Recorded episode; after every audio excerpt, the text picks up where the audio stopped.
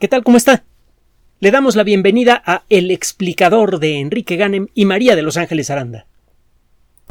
Las aves aparecieron hace más de 100 millones de años y desde entonces han tenido un papel ecológico crucial y multifactorial. Sirven para muchas cosas en el ecosistema.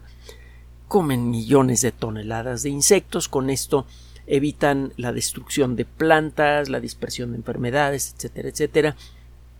Las aves también eh, eh, polinizan a muchas especies de plantas, eh, sirven de alimento a otros organismos, transportan semillas a grandes distancias, tienen tantos papeles ecológicos que si desaparecieran algunas especies cruciales de aves, el ecosistema podría colapsar. Y si colapsa, nosotros nos vamos con él. Nos sentimos muy modernos y muy autosuficientes, pero la realidad es que toda la civilización es como un gran edificio que se basa en unos cimientos hechos de unas varitas muy delgadas. Si se rompe una de ellas se viene para abajo todo el edificio. Y todas esas varitas tienen que ver con el ecosistema. Una de ellas corresponde a las aves. En las últimas décadas eh, se han hecho muchos esfuerzos para reducir la amenaza que representa la sociedad humana para las aves algunos de estos esfuerzos han sido exitosos. Hay especies que ya desaparecieron, por cierto, y hay unas que eh, habíamos dado por desaparecidas y resulta que siguen allí, pero no podemos verlas. Pero sí hemos logrado detectar su ADN en muestras de suelo. Otro día le platico la historia, es muy, muy sabrosa. En, recientemente, varios investigadores algunos de ellos ecólogos, han encontrado un nuevo riesgo para las aves. las aves han sido amenazadas de muchas maneras diferentes por la actividad humana.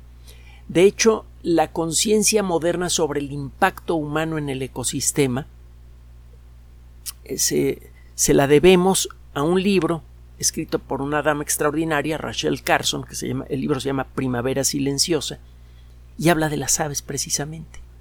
El uso de eh, un insecticida que se hizo muy popular en la Segunda Guerra Mundial y que ayudó a contener las epidemias que de otra manera se habrían disparado como consecuencia de, ese conflicto, el DDT o diclorodifeniltricloroetano.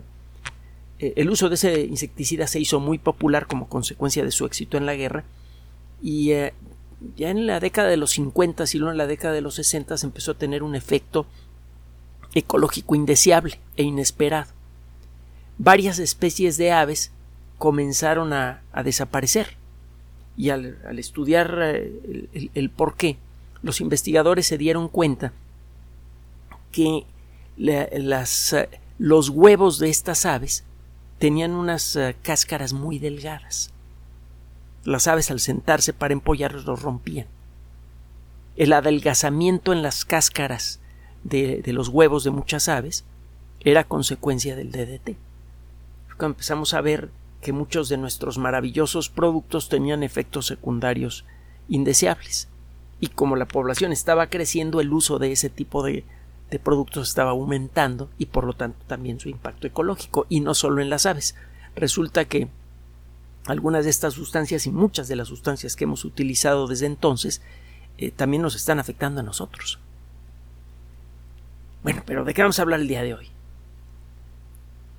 Resulta que se han hecho muchos esfuerzos para contener el daño producido en, las aves como consecuencia de nuestras actividades y eh, pronto vamos a tener que tomar nuevas medidas porque hay amenazas para la salud de muchas especies de aves que no habíamos considerado.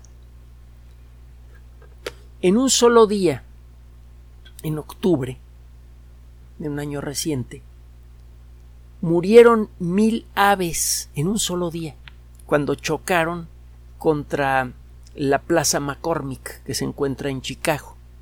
Es el centro de convenciones más grande que hay en los Estados Unidos. Es un edificio eh, eh, moderno que fue construido en etapas. Comenzó a ser construido en 1960 y se le han seguido agregando elementos hasta el 2017. Todavía se le seguían agregando eh, extensiones y haciendo modificaciones. Es un edificio como todos los modernos hechos de acero, concreto y vidrio. Tiene una fachada de vidrio enorme, hecha pues como con muchos edificios modernos por segmentos rectangulares de vidrio. Y esto representa un problema para las aves, sobre todo en la noche. Cuando está iluminado por dentro, el edificio eh, desorienta a las aves. Cuando ven una zona luminosa, las aves se imaginan que es cielo, navegan en esa dirección y chocan contra los vidrios. Y eh, muchas de las aves que murieron ese día eran aves migratorias. Las aves migratorias tienen eh, papeles especialmente importantes en, el equilibrio de ecosistemas, transportan semillas de plantas a grandes distancias, eh, se comen un montón de insectos en su trayecto, todo lo que comentábamos al principio. Estas aves que murieron en un solo día, mil aves en un solo día, eh, representan una pequeña proporción de las aves de la misma especie que pasaban por Chicago en esa ocasión. Dos veces por año estas especies perdón, pasan por encima de Chicago y algunas de ellas mueren como consecuencia de esto.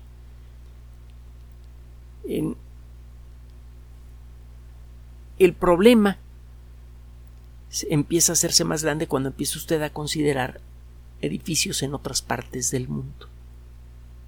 Se estima que cada año alrededor de mil millones de aves de especies diferentes chocan contra edificios y en muchos casos mueren o quedan eh, muy maltratadas. Esto es eh, eh, realmente preocupante. Si usted le agrega a esto las otras amenazas que tienen que enfrentar estas especies, como la desaparición de ecosistemas producidos por la expansión humana, ya hemos mencionado en muchas ocasiones que no tenemos un problema de calentamiento global antropogénico. Aunque fuera real el fenómeno que todavía está por demostrarse, no sería un problema, sería un síntoma del problema grave, mucho más serio que tenemos, que es la, eh, la sobrepoblación no es un problema que podamos resolver con fotoceldas o carritos eléctricos. Es un problema social y eh, los seres humanos hemos sido muy malos para resolver nuestros problemas sociales. Hemos ido mejorando un poco con los años, pero todavía somos muy tontos para resolver nuestros problemas sociales. Y eh, bueno, el caso es que las aves entonces enfrentan una serie de retos, ya eh, de retos que reducen sus números que les generan problemas para mantener sus poblaciones y ahora hay que agregar un elemento más. Los edificios de vidrio están empezando a convertirse en un problema grave para las aves. Y esto está generando una reacción muy interesante en áreas del quehacer humano que hasta hace relativamente poco no asociábamos mucho con la conservación ambiental o cuando menos no de manera muy activa, como la arquitectura moderna. Algunos arquitectos han buscado crear eh, casas y edificios que estén más en armonía con el ambiente, por aspecto y por funcionalidad. Edificios y casas que necesiten eh, gastar menos energía para mantener una temperatura agradable en su interior edificios que eh, no rompan con la armonía del paisaje. Edificios que por los elementos incorporados en su construcción reduzcan al mínimo el consumo de agua.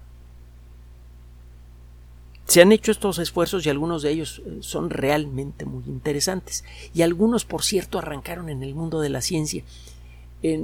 cuando usted va a observar el cielo, la montaña, pues tiene que estar consciente que en la noche, no importa en dónde esté la montaña en donde va usted a observar, hace un frío de los diez mil demonios. No se me olvida la primera vez que alguien pasó una noche en el Cerro de las Ánimas, que está cerca del pueblo de Chapa de Mota, para observar el cielo, pues eh, eh, en esa ocasión pues, fuimos tres personas, Francisco Diego, mi hermano Ricardo y yo, y no se me olvida el frío que hacía. En la noche, en, esa misma noche en la Ciudad de México la temperatura fue como de 15 grados centígrados. En la punta del Cerro de las Ánimas era 5 grados bajo cero. Y no íbamos muy preparados, que digamos. Y las consecuencias, bueno, pues, varias décadas después todavía recuerdo lo que ocurrió esa noche. Por cierto, el cielo era bellísimo. Y el observatorio ya dejó de funcionar. Ya ha crecido tanto la ciudad que ya no se puede observar desde allí. Pero bueno, es otra historia.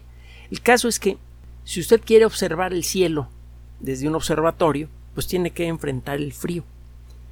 Durante el día, en algunos observatorios, tiene usted eh, generalmente algún lugar en donde puede usted dormir y el, edificio en donde usted duerme no es en donde está el telescopio. No quiere usted fuentes de calor cerca de los telescopios porque el aire caliente distorsiona las imágenes. Entonces usted duerme en una eh, un pequeño refugio a unos metros del telescopio. Y en ese refugio pues también hace un frío de los diez mil demonios. El llevar combustible a la punta de una montaña y el quemarlo para producir calor y todo eso es caro y además pues, es desagradable. Uno no quiere romper con el ambiente. En algunos observatorios se han eh, eh, hecho experimentos eh, muy simples para generar calor a partir del sol lo que se hace es tomar un montón de latas vacías de refresco, latas de aluminio, se pegan en la pared y esas latas de aluminio, que son muy buenas para capturar el calor del sol, entran en contacto con unas piedras que se encuentran adentro del edificio. Las piedras guardan el calor y, eh, y lo sueltan muy lentamente durante la noche. Con este sistema de calefacción natural puede tener usted una temperatura muy agradable en el refugio sin tener que gastar un solo centavo eh, de electricidad o de gas o de gasolina para mantener tibio el, el observatorio. Bueno, este tipo de, de principios se han aplicado a muchas obras arquitectónicas con muy buen efecto. La, arquitectura moderna en muchos casos ha sabido responder al reto de reducir el impacto ambiental de la sociedad humana, aunque no siempre a un costo bajo, pero bueno.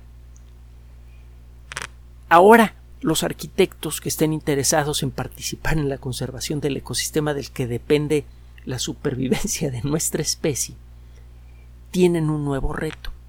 ¿Cómo evitar que los edificios modernos eh, tengan este mal efecto en las aves? Se han hecho ya varios uh, esfuerzos muy interesantes.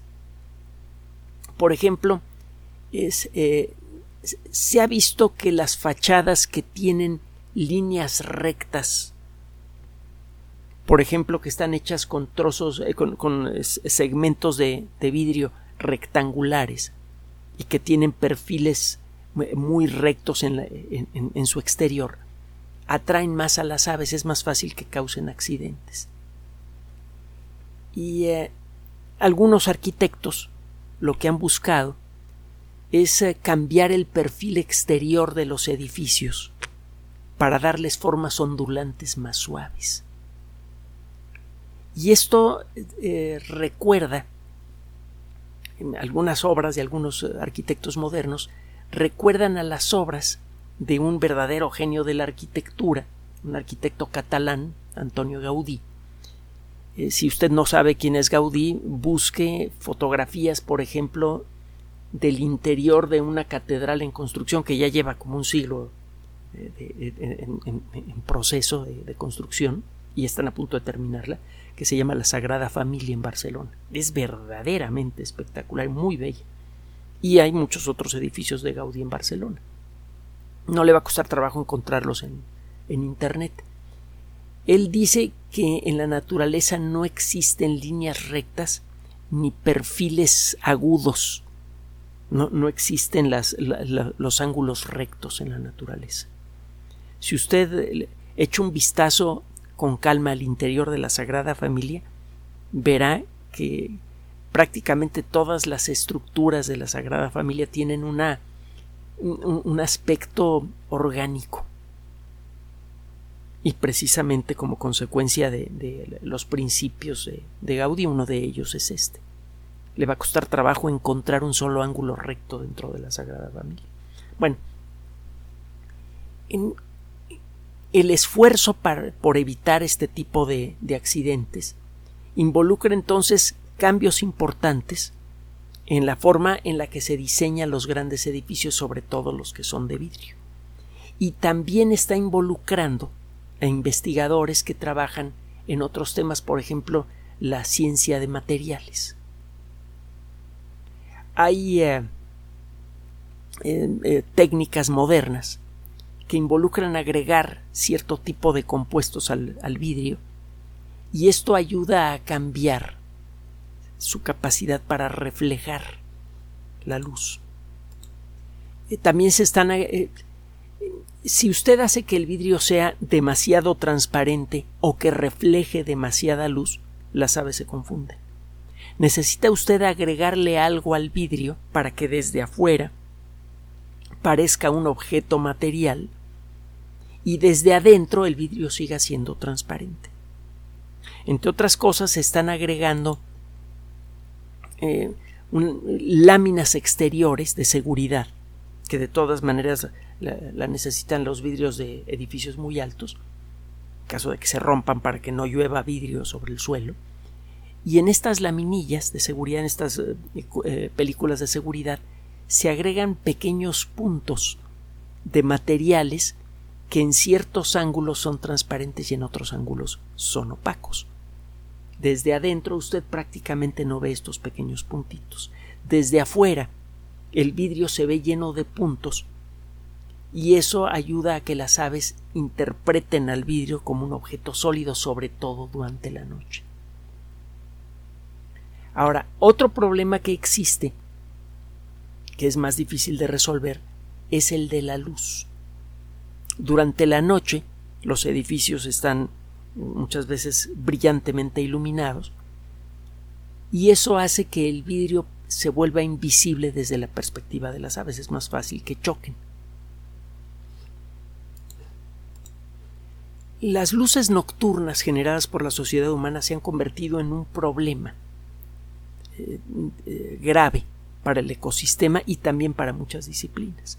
Tiene décadas que los astrónomos aficionados y profesionales nos quejamos de la contaminación luminosa cada vez más severa que oculta la vista del cielo nocturno.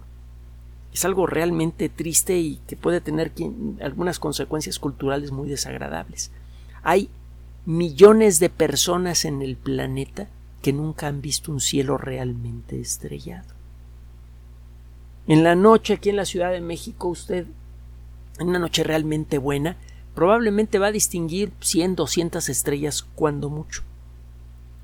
En una noche realmente despejada, una persona con vista normal puede distinguir fácilmente unas 6.000 estrellas. El impacto emocional que tiene el ver un cielo realmente despejado por primera vez es inolvidable y mucha gente no tiene esa experiencia como consecuencia del exceso de luz. Eso además es, es indicio de que estamos gastando mucha más energía de la que deberíamos porque una muy buena parte de la luz con la que iluminamos a nuestras ciudades se pierde en el cielo, implica gasto excesivo de energía, implica impacto ambiental, la luz afecta eh, el funcionamiento metabólico de las plantas las plantas durante el día toman luz para construir las sustancias que necesitan para vivir y durante la noche consumen algunas de esas sustancias. Cuando somete usted a, un vegetal a ciclos no naturales de luz y obscuridad, está afectando su capacidad para eh, defenderse, está afectando la salud de la planta, pues la planta no se puede defender fácilmente de, del ataque de hongos, de bacterias y de otros organismos que pueden afectarla, no puede producir las sustancias que le sirven de defensa o no las produce en cantidad suficiente, no crece con el ritmo que debería crecer, etcétera, etcétera. También los seres humanos somos afectados por el exceso de luz durante la noche. Y resulta que las aves están siendo especialmente afectadas. En el 2019, y como consecuencia de una celebración que se realiza desde hace algún tiempo cada año en, en, la ciudad de Nueva York, en conmemoración de los famosos ataques de principios de siglo, se prenden unas luces muy intensas. Y estas luces, quedó claro, estaban desorientando a las aves. Estas luces hacen que las aves migratorias empiecen a dar de vueltas alrededor de estas fuentes de luz hasta que se cansan y algunas de ellas eh, se mueren. O las que por fin se, se, se, logran distraer de estos haces de luz continúan su vuelo pero a veces están tan exhaustas que no llegan a su destino.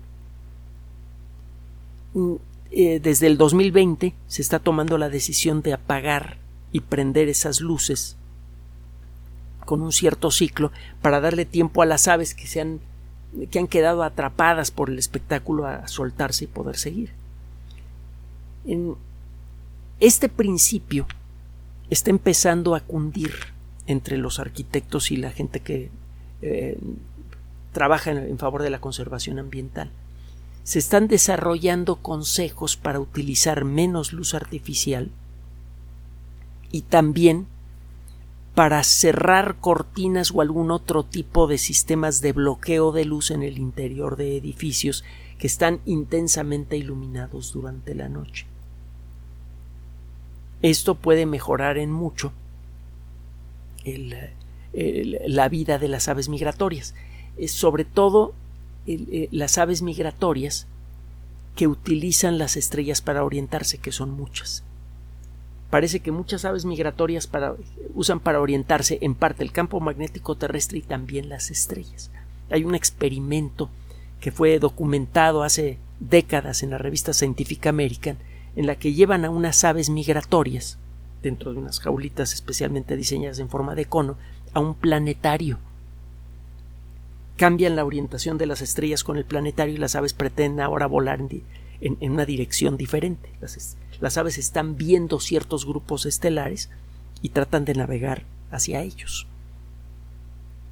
Si durante la noche tiene usted demasiada luz, eh, demasiadas luces prendidas, eso puede desorientar a las aves migratorias y eso puede explicar por qué muchas veces las aves migratorias parecen perder el rumbo cuando vuelan encima de las ciudades y cuando pretenden recuperar su rumbo generalmente están tan exhaustas que ya no pueden llegar a su destino. Poco a poco y gracias a estos uh, descubrimientos estamos empezando a revelar nuevos aspectos del impacto ambiental que tienen nuestras actividades. Y estos impactos están creciendo con nuestros números. Toda la actividad humana tiene impacto ambiental, es inevitable. El verdadero problema está en el tamaño de la población humana. Existen tantos millones de edificios grandes con fachadas de vidrio que aunque en cada edificio eh, los choques con aves sean raros, el número total de aves que está muriendo cada año llega a los mil millones. Hay varias lecciones que sacar de aquí. Una de ellas es que no hay actividad humana que no deba considerar cuestiones de conservación ambiental. Esto es si queremos tener un ecosistema que nos provea con comida, con eh, buen clima, etcétera, etcétera. si queremos seguir vivos y queremos seguir teniendo una civilización, necesitamos conservar el ambiente y tiene que participar todo el mundo. Cuando hablamos de conservación ambiental pensamos, por ejemplo, en las grandes fábricas, pensamos en eh, la industria del petróleo, pensamos en el transporte eh, con eh, máquinas de combustión interna.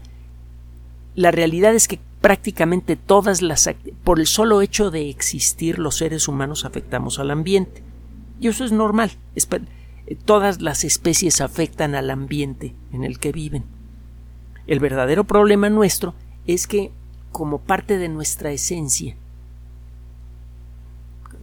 como parte de nuestra eh, actividad tecnológica, cada ser humano tiene un impacto directo o indirecto en el ambiente mucho más grande que el que tiene cualquier miembro de cualquier otra especie en el planeta. Cualquier cosa que hagamos, cualquier cosa que construimos, cualquier cosa que usamos, tiene impacto ambiental. Afortunadamente muchos arquitectos entienden esto desde hace algunas décadas y están ayudando a construir nuevas estructuras que no solamente cumplen con los objetivos de la arquitectura, de ser funcionales y además de dar un buen ambiente, que la gente, que, la gente que usa esas estructuras lo haga con gusto. Mm, en el futuro cercano veremos cómo otras profesiones y otros quehaceres humanos tienen que incorporarse al mismo esfuerzo de conservación. No existe actividad humana que no requiera de una reflexión profunda sobre su impacto ambiental y de un ajuste en sus formas para ayudar a conservar la salud del planeta. Gracias por su atención. Además de nuestro sitio electrónico www.alexplicador.net, por sugerencia suya tenemos abierto un espacio en Patreon, el explicador Enrique Ganem, y en PayPal, el por los que gracias a su apoyo sostenemos este espacio. Puede usted descargar gratuitamente estos audios en formato MP3 en Spotify y en iTunes como El Explicador sitio oficial y en SoundCloud como El Explicador y con formato de video en YouTube en El Explicador sitio oficial.